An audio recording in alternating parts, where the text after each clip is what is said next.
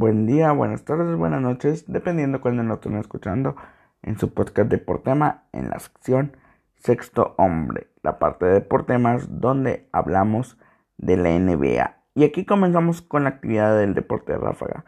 Mi nombre es Rodrigo Cantos Cervantes y damos el inicio de este podcast. La NBA ya está aumentando en sus en sus partidos. Ya la, ya la liga prácticamente se acerca a la mitad de la temporada. En unas semanas más, días estaremos prácticamente a la mitad. De hecho, ya se lanzó la segunda mitad del calendario.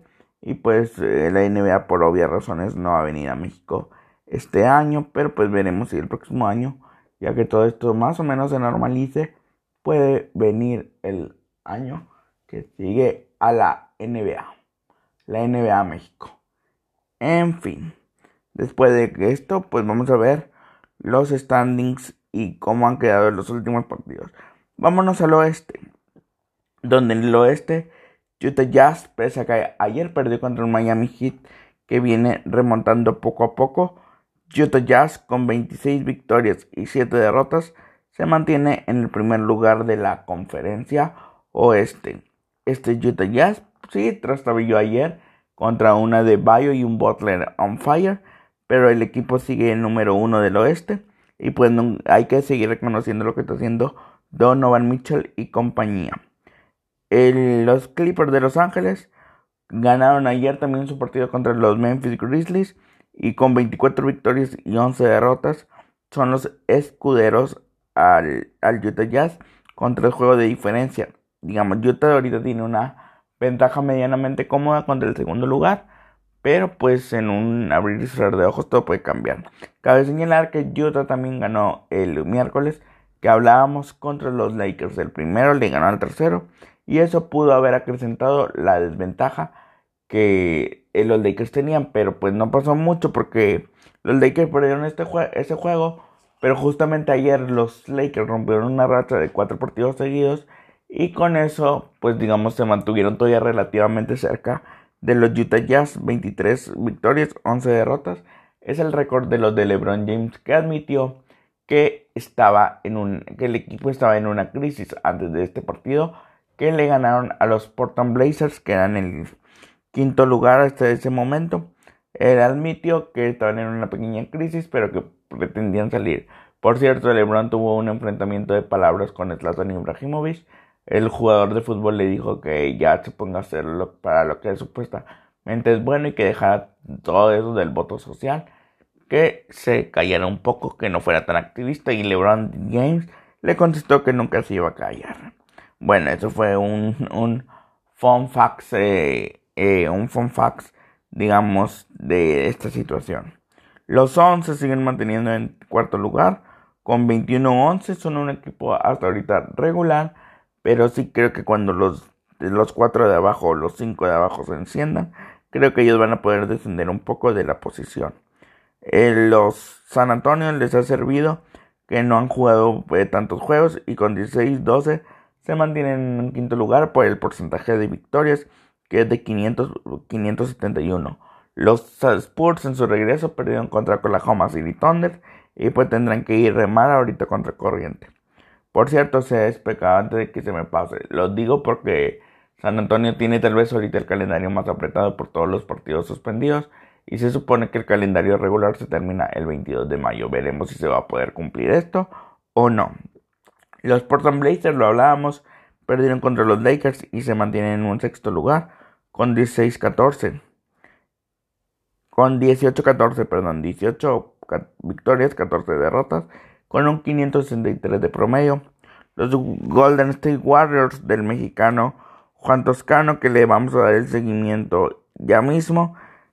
Eh, ayer ganaron contra los Hornets en un partido, digamos, de muchos puntos, 121 a 120.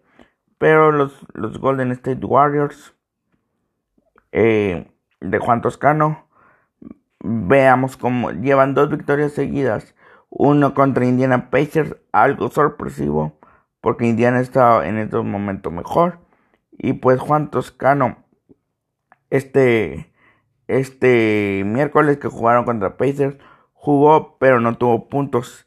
Juan tiene que estar levantando ya el nivel o si no probablemente todavía siga habiendo cambios de equipos y cortes probablemente lo puedan cortar porque sí ha descendido un poco su efectividad pero esperemos si Steve Kerr lo siga manteniendo.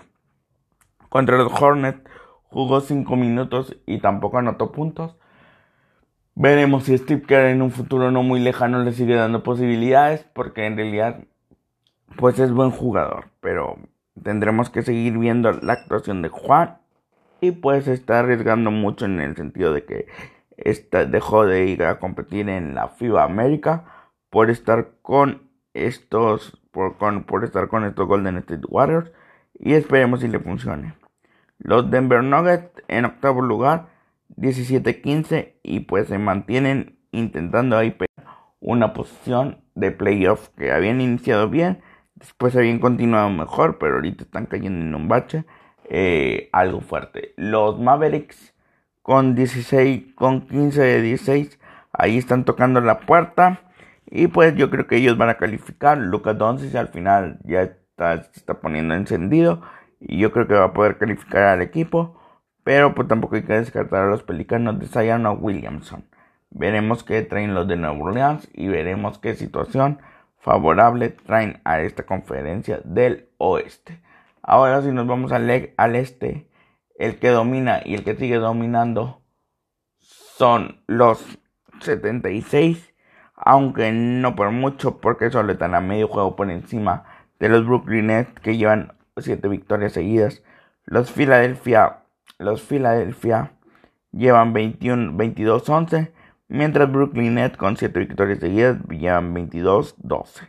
Los Milwaukee siguen ahí intentando pegarse a los líderes y con 22-13 Janis intenta meter incomodidad a los, al equipo, los dos de arriba. Por cierto, Kevin Durant eh, no va a jugar el juego de estrellas por una pequeña lesión y parece que su turno de capitán lo va a tomar Giannis Antetokounmpo.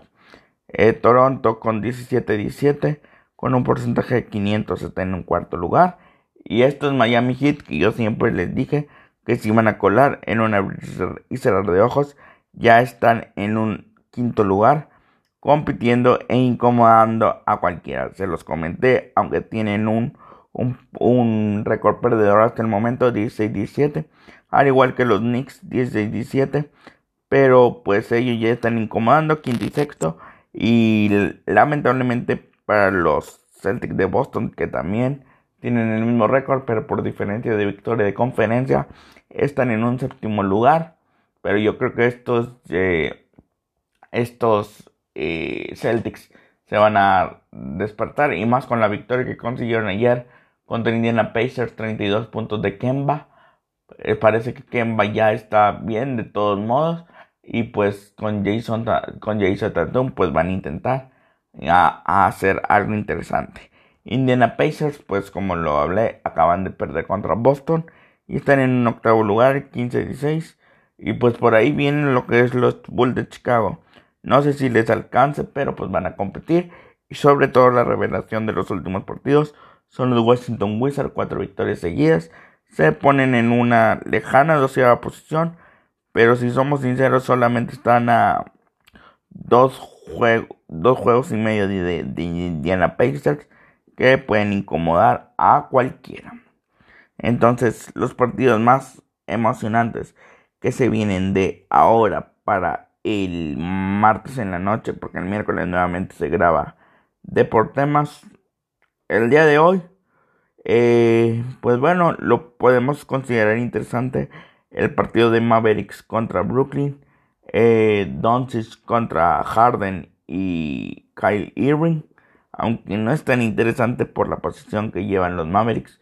Mañana un duelo interesante, el 3 contra el 7 del oeste, los Lakers contra Warriors, Clippers Box, el segundo contra el tercero, el segundo del oeste contra el tercero del, este. Eh, Wizards Celtics, sobre todo por el nivel que está mostrando Wizards, pudiera ser interesante. El lunes, eh, partidos interesantes del lunes. No hay mucho más que un tal vez, si lo tomáramos así de interesante. Jazz Pelícanos, unos Utah Jazz contra Zion Williamson. Pudiera ser, aunque tampoco llama mucho la atención por la posición de Pelícanos. Y para el martes no hay, bueno, está el Clipper Celtics, pudiera ser interesante. El primero, el tercero del oeste contra el séptimo del, del este pudiera y más o menos ser interesante, pero tampoco es mucho que digamos, wow, qué impresionante. Entonces, sí, los primeros dos días de estos cuatro días que hablamos son los que sí tienen partidos interesantes y pues veremos a ver qué pasa. Muchas gracias por su atención. Sigan a Deportes en su canal de YouTube con el mismo nombre. Dios los bendiga. Que tengan buen sábado.